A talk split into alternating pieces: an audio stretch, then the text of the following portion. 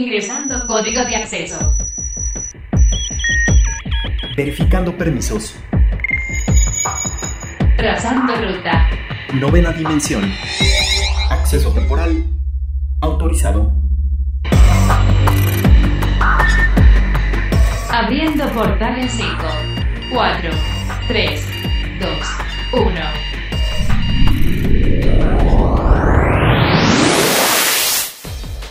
Novena dimensión, estos son los datos que tienes que saber. Nuevo DLC de Immortals Phoenix Rising. Película de Ghost of Tsushima. Jornada inaugural del Campeonato Mexicano de Rainbow Six Siege. El auto eléctrico más rápido del mundo.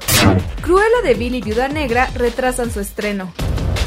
Hola, ¿qué tal? Bienvenidos a la novena dimensión. Yo soy Carmen y me acompaña en cabina Ryuk. ¿Cómo estás, Ryuk? Hola, Car, ¿cómo estás? Muy bien, un placer saludarlos nuevamente. Recuerden que nos pueden escribir al hashtag novena dimensión o a nuestro Twitter que es arroba carpam13 Y arroba Ryuk1505. Y un título que sorprendió a muchas personas, no solo por el contenido y todo lo que involucraba dentro de la franquicia, sino por todo lo que nos sigue ofreciendo, es Immortals Phoenix Rising de Ubisoft, que era un título que en realidad no nos esperábamos, no nos había dado Ubi mucha visibilidad y que de hecho sorprendió muchísimo por este híbrido de Assassin's Creed y algo muy parecido a lo que viene siendo Zelda. Entonces, pues todo iba muy bien, todo ha sido mucha felicidad, pero resulta que la primera sorpresa que nos llevamos fue el primer DLC de A New God que salió recientemente, pero no solo eso, acaba de salir hace muy poco un nuevo DLC, ¿no, Ryuk? En efecto, acaba de ser estrenado hace unos cuantos días este nuevo DLC que lleva por título Myths of the Eastern Realm. Y la verdad hace honor a su nombre ya que realmente está ambientado y es una historia totalmente diferente, cara. Esto es lo primero que tenemos que dejar muy muy muy claro. O sea, no es una continuación de la historia de Fénix. Que Fénix sabemos que es el personaje principal de la historia original de Immortal Phoenix Rising. Aquí estamos hablando de un personaje y una historia totalmente diferente y nueva. Y está ambientada en el imperio chino. Lo cual es maravilloso. De hecho, cuando ustedes estén jugando el juego, van a ver la, eh, la ropa, los ropajes de, de, Q, que así es como se llama este personaje principal, y de inmediato van a pensar en Mulan, ya que tiene la armadurita como cuando van a entrenar eh, y, están ahí los soldados, tiene este tipo de, eh, de, de, de ropajes, de indumentaria que nos hace mucho recordar a esta pues película de Disney. Sí, no, y también como es un juego muy colorido, me imagino que también la indumentaria china no es precisamente muy opaca como lo vimos en otros títulos o en, otros juegos, ¿no? Muy al estilo de Assassin's Creed, que sí están enfocados directamente a cómo son estas vestimentas, ¿no? En toda la saga siempre son muy, muy inspirados y sí se evocan históricamente en cómo son estas indumentarias. Y en este juego es algo muy diferente. Lo que me parece chistoso es que empezamos en Grecia y ahora nos vamos a China. Es muy loco pensar que todavía va a haber un tercer DLC. A ver, ¿a qué más nos puede ofrecer este juego? Así es, el Season Pass de, de Immortals Phoenix Rising ya nos había anunciado, de hecho en la página oficial de Ubisoft ya están los títulos de cada uno de los DLCs, lo cual sí es algo muy innovador ya que estamos acostumbrados a que cuando unos juegos van a tener un DLC, pues normalmente se tardan bastante tiempo. En cambio aquí con Immortals Phoenix Rising ya tienen el nombre y los han ido sacando y lanzando pues muy rápido, Car. Haciendo yo creo que honor a este a esta versión del Season Pass, de la versión completa de Immortal Phoenix Rising que ustedes puedan disfrutar o en su defecto pueden ustedes eh, adquirir por separado cada DLC. De lo poco que sabemos del tercer DLC de, de, de Immortals Phoenix Rising es que también va a ser una historia totalmente diferente y nueva lo cual también es algo muy provechoso y con el Season Pass es como si realmente compraras tres juegos diferentes, lo cual está increíble. Sí, de hecho los DLC siempre han sido una muy buena opción para pues darle, sacarle mayor provecho a los juegos. De pronto, pues cuando terminas una historia, simplemente queda hasta ahí. Y a veces sacar un segundo título quizás no valga la pena o incluso es laborioso, ¿no? Mientras están los desarrolladores trabajando en la segunda versión, sacar DLCs es una forma de mantener a las personas entretenidas, disfrutando de un título y un poco quizás para dar pie al siguiente título, ¿no? al, al, al segundo, ¿no? Pero en este caso simplemente está aplicando como expansiones y diferentes formas de juego que tiene el mismo título. A mí me sigue sorprendiendo muchísimo este juego por todo lo que involucra y por todo lo que ha creado. Y pues nada, sigo, sigo sorprendida de lo rápido que han sacado estos DLCs. Yo espero que de pronto no sea tan rápido lo que, que estén sacando estos, estos DLCs y que las personas no se lleguen a aburrir o cansar de que nada más no lo terminas y no lo terminas porque ya salió el otro DLC y ya salió el otro.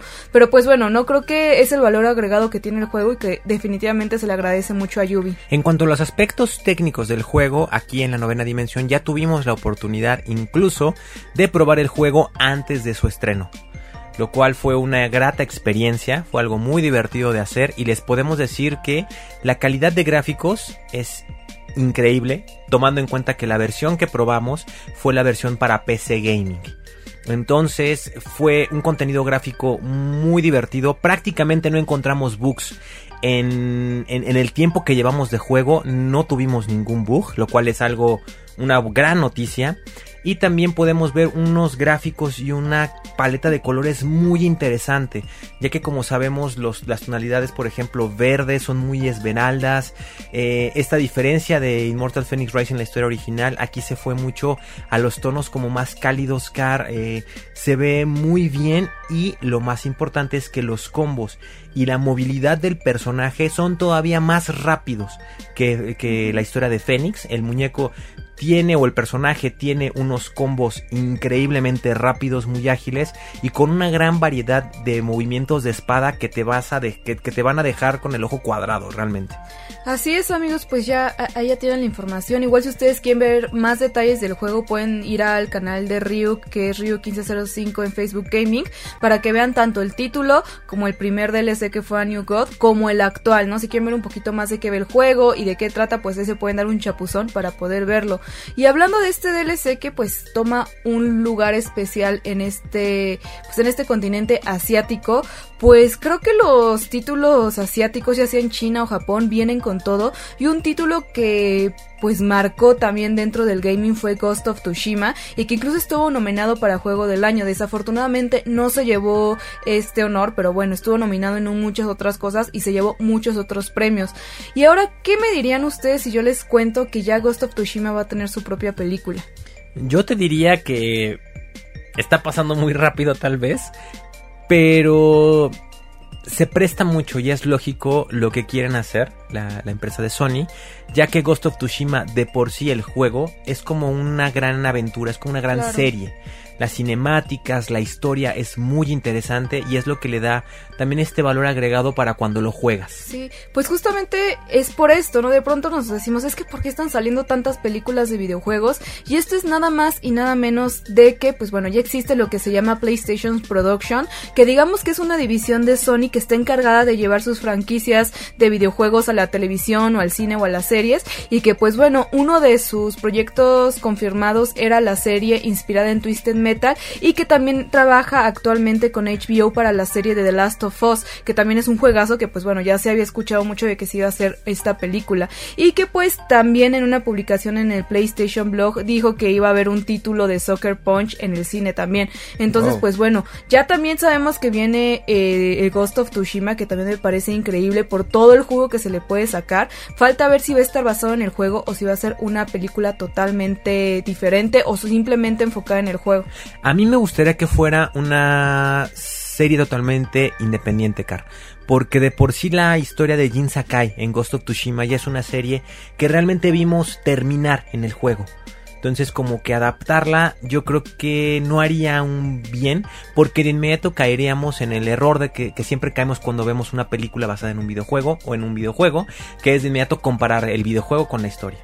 Entonces, si pueden hacer una historia independiente de Ghost of Tsushima, ambientarla en efecto en esa época, con el clan samurai, eh, eso yo creo que le haría mucho mejor a esta producción y creo que sería más exitoso y una mejor idea.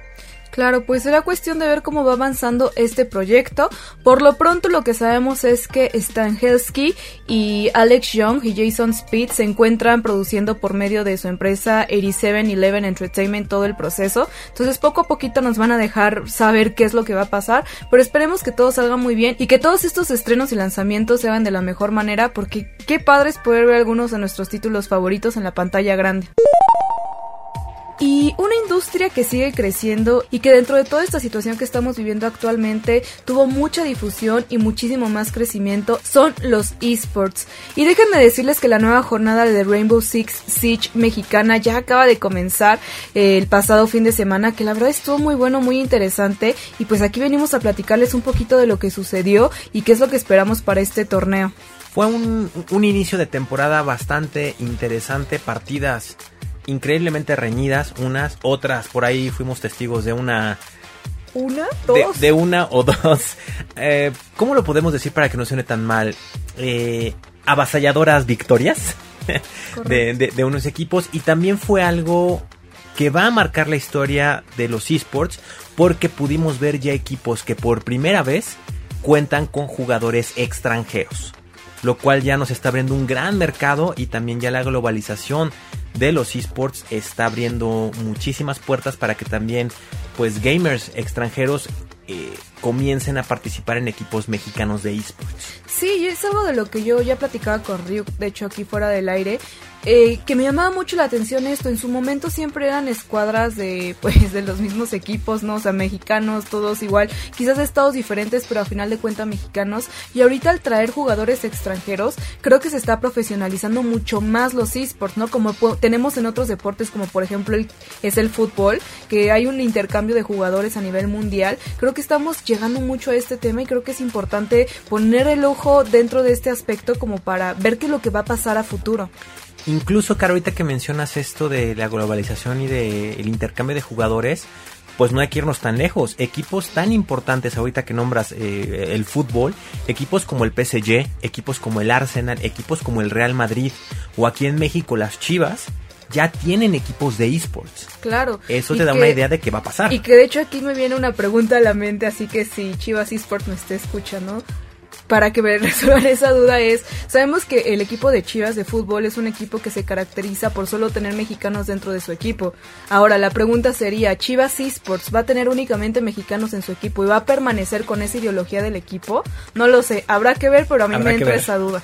habrá que ver, Car, porque obviamente la, la mítica de Chivas es esa, pero también sabemos que el mercado de videojuegos es un mundo totalmente diferente. Claro, pero al final es algo que marca mucho el equipo de Chivas como Chivas. Entonces es. mi duda sería eso, ¿no? Si lo va a mantener también para esports, habría que ver. Y la siguiente pregunta es ver que otros equipos de la Liga Mexicana de Exacto. Fútbol se suman a, a, tener un equipo de esports, que claro. también sería algo interesante por ahí tener un clásico de, en esports, eh, un clásico América Chivas, sería muy, muy interesante. Bueno, primero ver que el América se anime a hacer su equipo de esports y que quizás todos los demás equipos de fútbol mexicano pues se animen a tener su propio equipo de esports, no creo que eso sería otro paso y que podremos verlo más a futuro, yo creo. Pues el equipo de esports que está generando esta dinámica o este debate que tenemos es obviamente, estamos hablando de Atheris. Atheris Esports es un equipo que se ha caracterizado por la disciplina que tiene y la concentración al momento de jugar y que fue de los equipos que abrió esta jornada compitiendo con el equipo de Phoenix Esports que bueno, no vimos ahí pues sí un poco la partida reñida dentro del mapa de Villa, sin embargo digamos que el marcador terminó 7 a 4 a favor de Atheris pues demostrando un poco la superioridad y la experiencia que ya tiene este equipo. Esta fue una victoria bastante reñida, ya que al principio, como bien lo mencionas, Car, llegamos a pensar que Atheris podía darle la vuelta, lo cual no fue así. Y eso también nos lleva a un punto muy importante que también pasa en los deportes, pues, eh, convencionales, por decirlo así, que es el tiempo de adaptación. El hecho de que también traigas jugadores extranjeros no te va a asegurar que de inmediato vayan a poder, pues, eh, dominar el, eh, los mapas o dominar los esports o los juegos que estén realizando en esos momentos. Se requiere una estrategia de equipo. ¿No? Todas las personas que nos estén escuchando y que tengan algún equipo de esports, eh, de, de, League of Legends, de Rainbow Six, de Fortnite, saben lo importante que es también entrenar con ellos, entrenar juntos, ser constantes y obviamente tener tus propias estrategias. No es que cada quien, bueno, yo me voy por este lado y listo. Y sobre todo en un juego tan complejo como es Rainbow Six, en el cual tienes bastantes operadores y cada operador tiene pues una característica muy especial, ya sea la defensa o ya sea al momento que te toca atacar, ser el equipo atacante. Entonces sí debes de dominar muy bien a cada personaje, pero también debes de tener una excelente comunicación con tu equipo y obviamente tener una muy buena estrategia, ciertos códigos, ciertas claves para rápido poder retomar pues eh, el control del juego. Así es, y pues bueno, los segundos equipos que formaron parte de esta jornada fueron Overnight, que es un equipo que recientemente ascendió al circuito mexicano, o sea, digamos que son un poco novatos dentro de, esta liga, y que compitió con Kingdom Gaming, que de pronto vimos al principio ahí un poquito, eh, pues, de los golpes. Esta fue una partida un poco más equilibrada, por decirlo de alguna forma, como que sí se daba un poco pelea entre ambos equipos, sin embargo, el marcador quedó 7 a 5 a favor de Overnight, lo cual cual es muy bueno para el equipo de que pues a ver que acaba de ascender y que se lleve una victoria. La verdad es que seguramente han de estar llenos de emoción y de confianza. Esperemos que no se confíen del todo para seguir con las siguientes jornadas y que bueno, ¿no? Sigan demostrando que pues sí pueden y que por algo están ahí. Y finalmente los dos equipos que cerraron esta primera jornada fueron México Esports Team o MED que compitió con Six Karma que bueno, aquí fue algo que me sorprendió muchísimo, ya que Met pues se vio mucho más concentrado dentro de la partida, dándole la victoria al equipo y quedando 7 a 1 a favor de Met y pues bueno, dándole la victoria. Aquí yo no sé qué le pasó a Six Karma, de pronto quizás los noté un poco desconcentrados, eh, la tensión, no lo sé, no sé en qué momento eh, se empezaron a desconcentrar, quizás de pronto necesitan como equipo platicar un poco más de las estrategias y tener mucho más comunicación, porque tú ya lo mencionabas, dentro de estos juegos la concentración y la comunicación con tu equipo es fundamental. También la actitud, ¿no? De hecho, nosotros de pronto sabemos que tener una buena actitud dentro del equipo es muy importante, porque si tú te empiezas a bajonear y empiezas a demostrarle a tu equipo esa frustración, digamos que se lo puedes contagiar, ¿no? Entonces esperemos que, que Six Karma pues le siga echando ganitas por ahí, siga, sepa remontar a partir de esta pues eh, derrota y pues puedan seguir demostrando de qué están hechos, porque sabemos que tienen muy buenos jugadores y que tienen mucho que dar. Y bueno, la tabla de posiciones tras la primera eh, jornada o la primera fecha de este torneo de Rainbow Six queda con Phoenix Esports, Overnight y México Esports Team como los líderes de la competencia llevándose cada equipo tres puntos. Y obviamente pone muy parejo al menos entre estos tres equipos eh, la siguiente fecha que habrá que ver cuando estén estos equipos enfrentándose y ver quién va empezándose a colocar en la cima o en la punta de la tabla general de esta liga de esports. Por lo pronto no se pierdan este fin de semana la segunda jornada con los equipos que van a estar. Ya les dejo por ahí en el hashtag novena dimensión en mi Twitter arroba carpam13 cómo van a estar eh, los horarios y todo eso para que puedan ir a verlos y apoyar a su equipo favorito. Y ya veo que los aliens de Cápsula Geek están llegando aquí a la novena dimensión, así que escuchemos qué nos traen el día de hoy en materia de tecnología.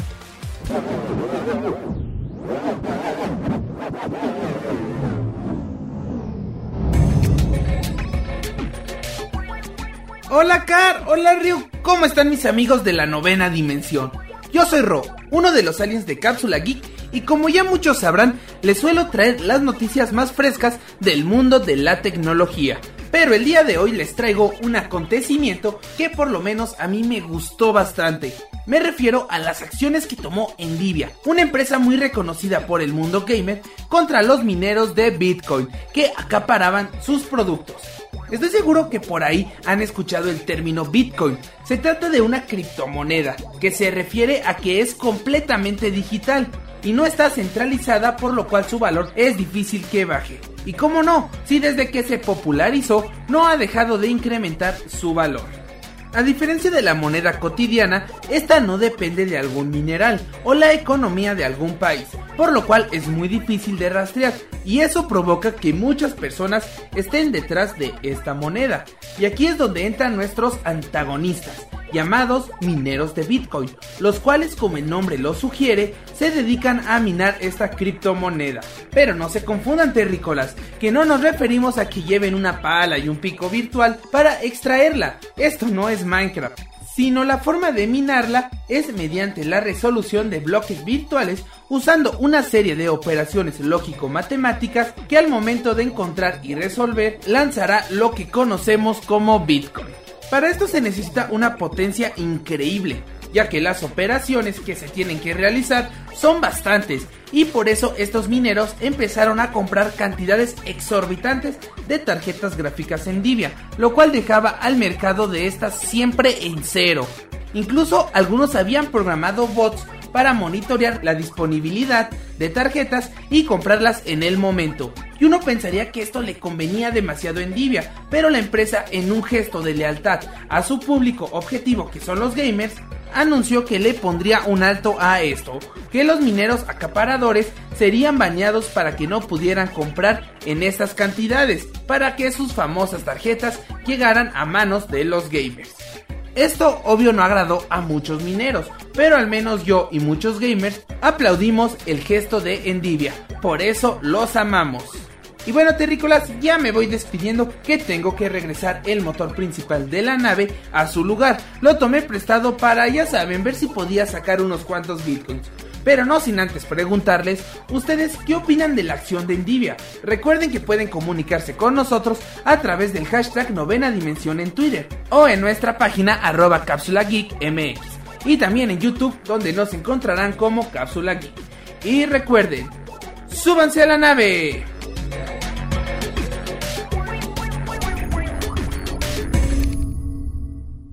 Novena dimensión.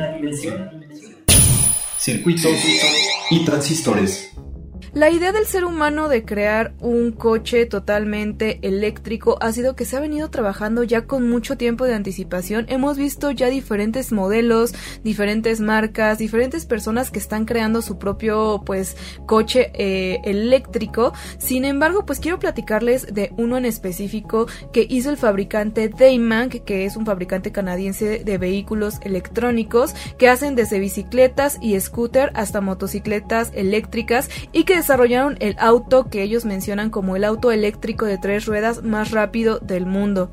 Digamos que este coche alcanzaría los 209 kilómetros por hora, que esto ya para un coche eléctrico sí es bastante. Normalmente los coches eléctricos van a una velocidad moderada. ¿De cuánto te gusta, Ryuk? Pues tan solo si los comparamos con los coches de la Fórmula E, que ya son coches deportivos, que ya son autos que son diseñados para eh, competencias para carreras. Esos coches creo que a duras penas llegan a los 160, 170 kilómetros por hora. Por lo tanto, pues no hay un parámetro como tal para poderlo medir. Hasta ese momento teníamos que estos eran como los coches más veloces que podíamos tener, pero pues al parecer este nuevo vehículo eléctrico los va a superar y pues por, bastante. Sí, de hecho se dice que va a ser incluso más rápido que el Tesla Roadster, que pues va muy rápido y que esto lo van a lograr eh, y que esto lo van a lograr gracias a un diseño de tracción que va a alcanzar los 147 kilowatts de potencia y que además tiene una batería de 80 kilowatts que rendiría aproximadamente para 482 kilómetros de autonomía. Pero pues bueno, no creo que esto es nada más como un avance más tecnológico que, que vemos dentro de los automóviles. Yo no sé hasta qué punto sea necesario tener un coche tan rápido eléctrico. Digo, normalmente un deportivo te lo imaginas porque las velocidades que requieres alcanzar pues son mayores, pero un carro y de tres ruedas no sé qué tan estable vaya a ser. Digo, por lo que veo posiblemente sí tenga una estabilidad muy buena. Digamos que este modelo, según este fabricante, va de 0 a 100 kilómetros en menos de 2 segundos, más o menos como 1.8, y que el Tesla, si lo comparamos un poco, hay una diferencia ya que este va a 1.9 segundos, o sea que pues bueno, hay una diferencia, pero en cuestión de velocidad sabemos que es bastante. Los Tesla también son un modelo de coches que ha llegado con todo, con Elon Musk, que incluso aquí en México ya lo trajo como un vehículo de transporte tipo Uber, y que es increíble cómo ya empiezan este tipo de competencias, ¿no, Ryuk? Es increíble ver eh, cómo el mercado de coches eléctricos, cuando pensábamos que solamente eran un medio de transporte, se están convirtiendo también ya pues en un lujo, ¿no? Lo que eran antes los coches de gasolina, tener coches que tengan este tipo de calidades, de velocidades, pues estamos hablando que se aceleran de 0 a 100 kilómetros en eh, eh, en 1.8 segundos casi están a la par de un Porsche Carrera, de un Lamborghini Diablo o, o de coches pues clásicos y que son obviamente ya están muy bien posicionados dentro del gusto de la gente y de los coleccionistas de coches deportivos. Ahora, tener esta opción de coches eléctricos pues es bastante bueno porque obviamente el gasto de gasolina, el desgaste de un motor es mucho más costoso. En, el momento de tener un coche que solamente necesita una batería, pues podemos darnos a entender de que va a ser un poco menos complicado poderle dar mantenimiento. Aquí simplemente necesitas pues eh, cargar tu auto a un tomacorriente, cargarlo al 100% y pues ya tener tu autonomía de más de 400 kilómetros, lo cual es muchísimo. No, y sabes qué es lo mejor, que no solo eso, o sea, puedes cargarlo directamente a la corriente eléctrica, pero también va a tener un panel, un panel solar, que obviamente este va a ser de forma de carga lenta, pero pues bueno, o sea, es una opción, o sea, no hay, no hay manera en que te quedes sin batería, que es lo que luego sucede con los coches eléctricos actuales, no esa preocupación de, oye, no hay muchas estaciones eléctricas para cargar eh, los, los automóviles, o en mi casa tal vez no está acondicionada, pero bueno, tienes la opción de tener una carga lenta con los paneles solares, sabes que no te vas a quedar al menos de energía en ningún momento. El simple hecho de que en México la gran mayoría de la población que tiene auto no tiene un garage para guardarlo. Entonces muchas personas lo guardan en la calle, bueno, lo dejan estacionado en la calle o incluso pues tienen la necesidad de adquirir o pagar una pensión para que su coche eh, eh, esté ahí y ahí es donde viene la incógnita, ¿dónde lo cargas? entonces, es perdón, entonces este panel el, eh, solar que tiene el coche pues es una excelente opción para cuando lo dejes en la calle o lo dejes en algún tipo de pensión.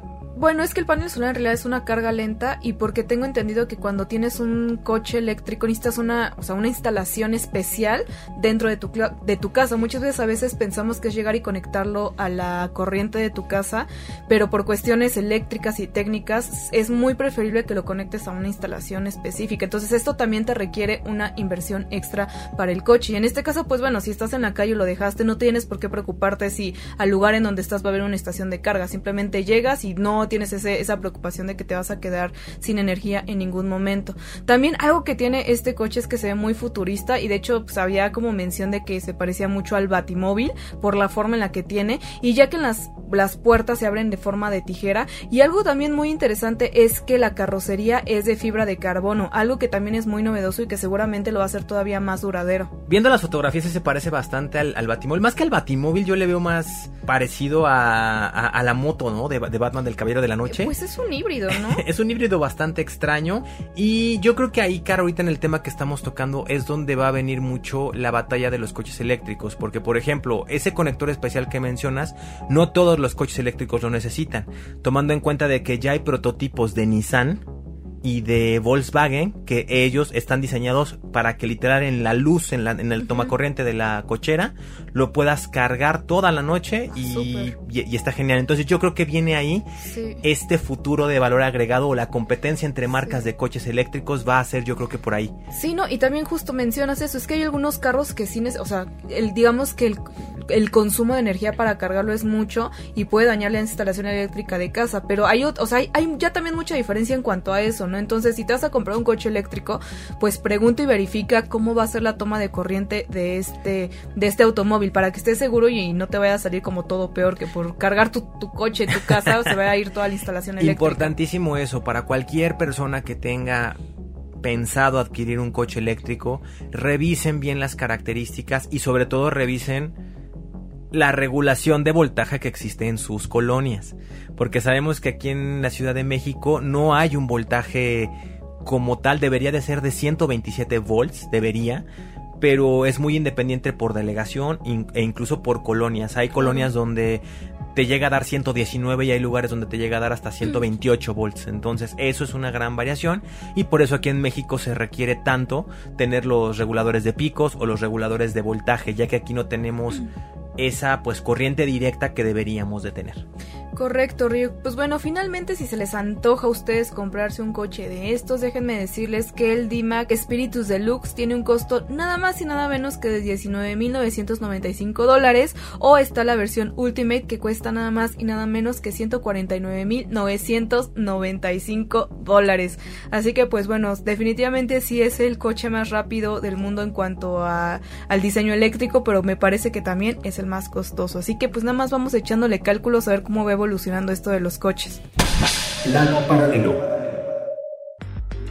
Y si creíamos que nos habíamos librado de los retrasos dentro de los estrenos cinematográficos, estábamos en un error porque resulta que dos de los grandes estrenos de Disney para este año ya también sufrió un cambio de fecha. Estoy hablando nada más y nada menos que de Viuda Negra y de Cruella de Vil la película. Así es, Car, una vez más la industria del cine se ve golpeada, se ve afectada debido a todos estos atrasos en cuanto a tiempos de entrega, producción, grabación, el hecho de que no pueda haber grandes grupos de personas reunidos en un mismo lugar entorpece muchísimo las locaciones, los lugares de grabación, en foro, etcétera, etcétera. Y tenemos una vez más, pues este retraso en al menos dos películas que pues son de las más esperadas para este 2021, pero también, al menos aquí hablando un poco a título personal, sobre todo hablando de Cruella de Vil, yo sí siento que ya es demasiado, ¿no? O sea, o, una película más, ya teníamos en los 90 eh, un live action que fue bastante exitoso, donde tuvimos una gran actriz encarnando el papel de Cruella de Vil, como lo fue Glenn Close. Y posteriormente se hizo también una segunda parte donde también le dieron mayor protagonismo a Cruella de Vil, interpretado por la misma actriz. Y ahorita como que una tercera película, una readaptación y después de ver el trailer, no sé si ya lo viste, Carlos, no sé si ya viste el trailer de Cruella de Vil, se puede ver que es una historia eh, donde nos dan a entender que Cruella de Vil no siempre fue esta empresaria poderosa del mundo de la moda, sino que empezó desde abajo y que incluso sufrió un poco de maltrato laboral y sobre eso fue creciendo, creciendo hasta que se convirtió en lo que es. A mí, sinceramente, después de ver el trailer, mi queridísima Car, me recordó de inmediato a El Diablo Viste la Moda. Pues no sé, creo que algo también muy característico de Disney es que normalmente esperan que nosotros como como pues personas que consumimos estas películas, pues nos sintamos más identificados con las protagonistas, ¿no? Que son como estas figuras del bien, que siempre, salen triunfando, que, que son, no sé, icónicos dentro de las películas, pero que muchas veces las personas también terminan siendo fanáticos de los villanos y que, pues bueno, ¿no? Como que también al no darle como el énfasis que merecen dentro de una película donde los protagonistas son otros, pues quizás se sienten con esa necesidad de crear villanos, ¿no? De hecho también sabemos que dentro del mismo mundo mundo de Disney en, los parques, pues tienen tanto como a las princesas y a todos estos personajes icónicos, como también a los villanos. Entonces sabemos que por un lado también los villanos son parte importante de Disney y que quizás ahorita como comparte de darle como un nuevo refresh o algo nuevo al contenido de Disney, por no decir que se están quedando sin ideas, quizás se están dando cuenta de esa importancia que las personas les ponen a los villanos y están generando sus propias historias y sus propias películas para darle un poco más de contexto en su vida, ¿no? Pronto resulta que nosotros como usuarios, eh, al consumir estas películas, nos damos cuenta que los villanos sí son malos, pero tienen una historia triste por detrás, ¿no? O sea, como que son así porque tuvieron un momento difícil en la vida y los hizo ser de cierta forma, ¿no? Entonces quizás Disney quiere entrar un poco más de lleno en la vida de estos personajes y darle más importancia y creo que a partir de esto es que nace la película de Cruella de Vil. Pues bueno, ya Disney lo había generado de esta forma ahorita como lo planteas, eh, obviamente no como cine, no como película, sino lo hicieron directamente en Disney Channel con sus pues eh, películas para este canal, que fueron la de Descendientes, que eran la historia sobre los hijos de los villanos eh, clásicos de las películas de Disney y como comentas, ¿no? Ahí les dan como esta oportunidad de redención y conocemos un poco más la historia de estos chicos, más la de sus papás, ¿no? De que son los villanos.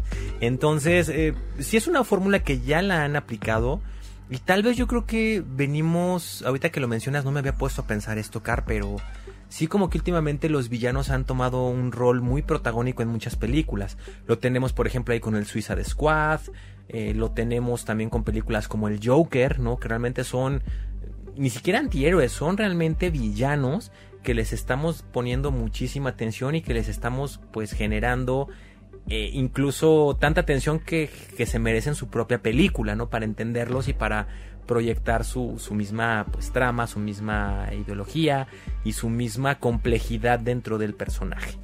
Sí, yo creo que va más por ahí, así que pues bueno, hay que darle el beneficio de la duda a Disney, que de, pronto lo merece por ser la empresa que es y, digamos que la trayectoria que lleva, en una de esas un peliculón y en una de esas no, porque también hay que decirlo, hay películas de, Disney que se han decepcionado, que no ha sido lo que se espera, pero pues bueno, siempre merece Disney el beneficio de la duda.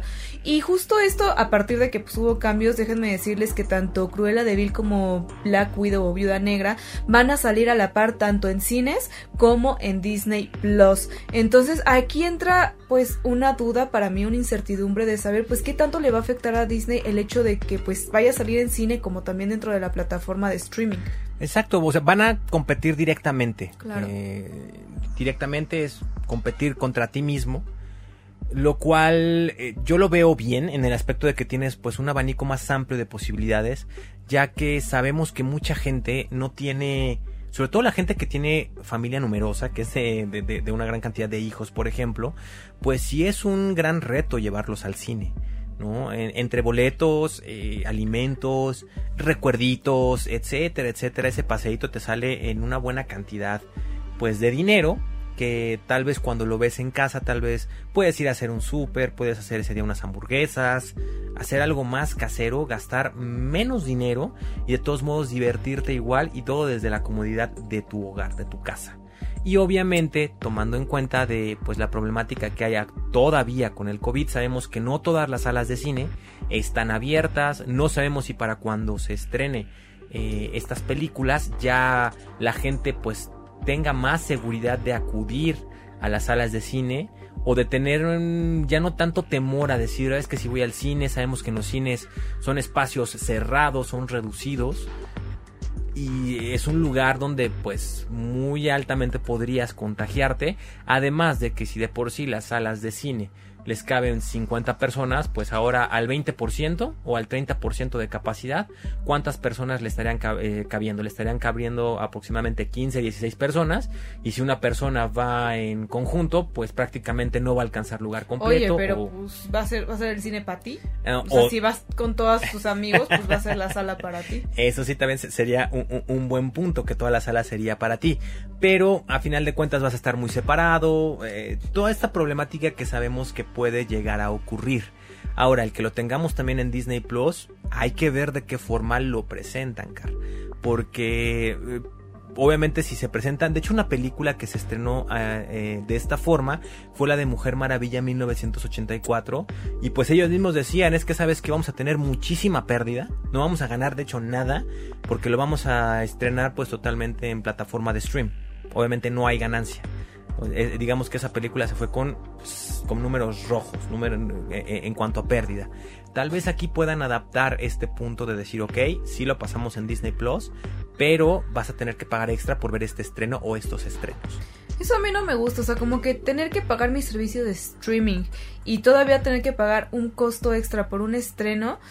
Digo, no sé, me pesa un poco, pero como productora entiendo, ¿no? Que, que al momento de todo hacer una producción de esa, de esa magnitud, hay que recuperar el costo de lo que el proyecto consumió. Entonces, pues bueno, por un lado, si digo, pues sí, ¿no? Que la gente nos pague ese, pues esa, esa, esa parte individual, pero como consumidor sí digo, es que si o sea, si ya estoy pagando un servicio de streaming, que de hecho ya le habíamos platicado aquí en la novena, que ya son tantas plataformas de streaming tan diferidas unas de otras, donde cada quien tiene un contenido muy diferente, creo que sí es un poco pesado también tomando en cuenta que de pronto pues si tienes unas dos o tres de estas plataformas, pues ya estás haciendo un pago considerable de estos servicios. Y ahora, tener que pagar por un estreno, pues creo que puede pesar un poco, pero quizás es lo mismo que te pagarías en un, pues no sé, en un panorama normal, quizás es lo que tú irías a pagar al cine por ver un estreno.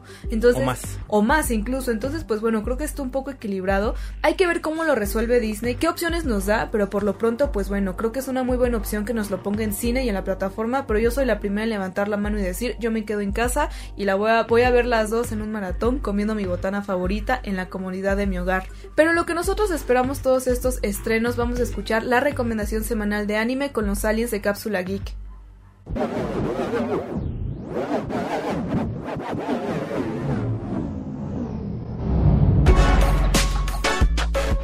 Hola Car, hola Ryu, ¿cómo están? Yo estoy muy contento de estar de regreso en la novena dimensión. El día de hoy desvié la ruta de mi nave para traerles una recomendación de un anime que me encantó. Algo que admiro mucho de ustedes, los terrícolas, es la forma en la que se enamoran de otros terrícolas. Se nota que ese estado de enamoramiento es algo que los puede incluso ayudar a cometer locuras. Pues más o menos de eso tiene que ver el anime del que les vengo a hablar. Su nombre es Kishuku Gakou no Juliet, como es conocido en Japón, o Juliet en el internado, como se llama en nuestra región. La trama es fácil de entender, es una especie de adaptación a tiempos modernos de la famosa tragedia tragedia del dramaturgo inglés William Shakespeare, claro en un contexto muy diferente. La historia se localiza en un mundo ficticio en el cual existen dos naciones con una fuerte tensión política y social, pues pertenecen a campos rivales. La primera es la nación de Towa y la segunda es el Principado de Occidente.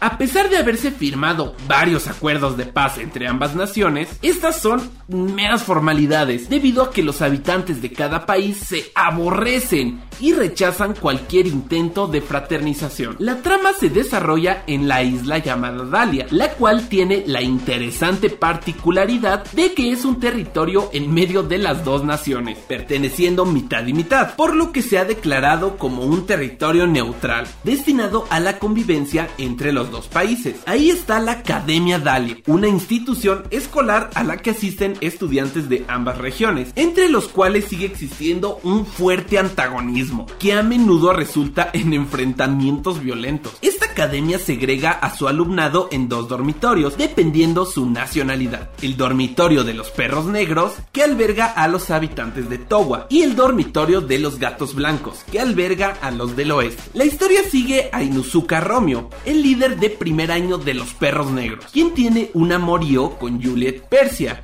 la líder de primer año, pero de los gatos blancos. Claro que al ser los líderes correspondientes de cada escuela, el estar con alguien del bando contrario sería simplemente impensable para todos los estudiantes que se sentirían de inmediato traicionados por saber que su líder está saliendo con el enemigo. Sin embargo, ahora tanto Inuzuka como Persia deben trabajar duro para mantener su relación en secreto con otros compañeros de residencia mientras intentan evitar problemas. De este modo Romeo y Juliet comienzan a frecuentarse en secreto, creando divertidísimos episodios de la vida escolar en las que tendrán que superar las frecuentes interferencias de los otros personajes entre muchas otras situaciones graciosas que suceden. ¿Será que juntos puedan eliminar las hostilidades y así construir un mundo en el que puedan estar juntos? La serie es muy graciosa y tiene una extraña combinación entre shonen, es decir, anime de peleas, y shoujo, que suele ser un anime de romance. Pero sinceramente creo que esta extraña mezcolanza funciona de maravilla. Estoy seguro de que estarás fascinado si la ves.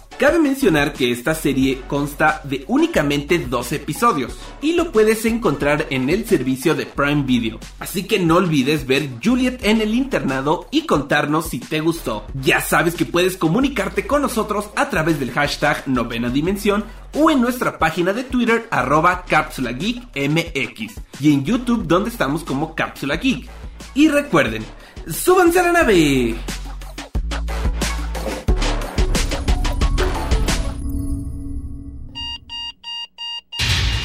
Alerta de acceso. Alerta de acceso. Novena dimensión. Novena dimensión. Alerta de acceso. Alerta de acceso. Acceso temporal. El portal está comenzando a sonar y eso quiere decir que ya está por cerrarse. Nosotros nos escuchamos mañana en punto de las 6:10 de la mañana. Bye. 3, 2, 1. Cerrando portal. Novena dimensión.